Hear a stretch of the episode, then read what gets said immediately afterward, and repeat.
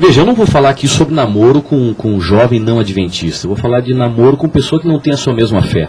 A Bíblia chama isso de jugo desigual. Porque naquela época, um tempo agrícola, né? O boi recebeu o jugo, que é aquele negócio que põe no pescoço para eles poderem caminhar juntos. E quando o jugo era desencontrado, o trabalho caía, a produção caía, o resultado caía. Então a Bíblia usa essa ilustração. Eu vou dizer para você, de engenheiro Coelho, o seguinte: o problema não é adventista namorar com quem não é adventista. O conselho da Bíblia é as pessoas deveriam namorar com quem tem a sua mesma fé. Católico deveria namorar com católico. Assembleia de Deus deveria namorar com Assembleia de Deus. Adventista deveria namorar com Adventista. E por que, que eu estou falando isso? Primeiro, porque é um conselho bíblico, aí podia ser um ponto final. Mas a argumentação vai mais longe. Sabe por quê? Quando você começa a namorar com uma pessoa que não tem a sua mesma fé, você começa a negociar princípios. Sabe por quê? A sua religião é uma coisa racional.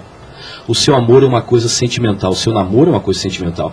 E eu pergunto, Ellen, as pessoas se comportam mais pela razão ou mais pela emoção? Emoção. Muito mais pela emoção. Então, no momento que eu estou namorando uma pessoa que não tem a minha fé, a minha razão me manda para um lado, mas o meu coração me manda para o outro. Eu posso racionalmente saber que não é legal, mas o meu coração vai me mandar para lá. E o que eu tenho visto é o seguinte: daqui a pouco o sábado começa a ser quebrado, Daqui a pouco alguns princípios aí quanto à bebida que você toma começa a ser quebrado, quanto ao horário do pôr do sol começa a ser quebrado, várias coisinhas vão sendo quebradas. Eu não quero perder a garota, que é isso? Se eu não sair com ela, os outros vão ficar em cima, então eu vou junto. Aí eu vou a lugares que eu não deveria ir. Normalmente você acaba comprometendo a sua fé. E o pior, se o namoro der certo e os dois se casarem. Imagine agora, eu vou falar do adventista, que deve namorar com quem é adventista também, Sábado de manhã nós temos o hábito de ir para a igreja, e aí você vai para a igreja e ele vai jogar bola. Quando virem os filhos, como é que vocês vão fazer? Ele vai para a igreja ou vai jogar bola? Quando ele quer assistir um jogo sexta-feira à noite, você fica na sala com ele ou você vai para o quarto? Começam a haver conflitos e alguns dizem assim: não, pastor, mas eu conheço Fulano, meu tio, meu primo, que casou com uma pessoa que não é da sua mesma religião e deu certo.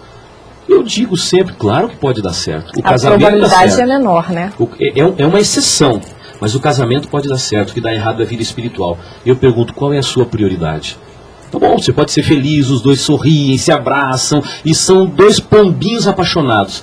Agora, onde estão os princípios da fé?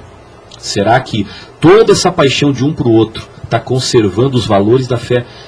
Você, quando namora com alguém que não tem a sua mesma fé, corre o risco de pôr tudo a perder. Ouça o conselho bíblico e você vai ser mais prudente.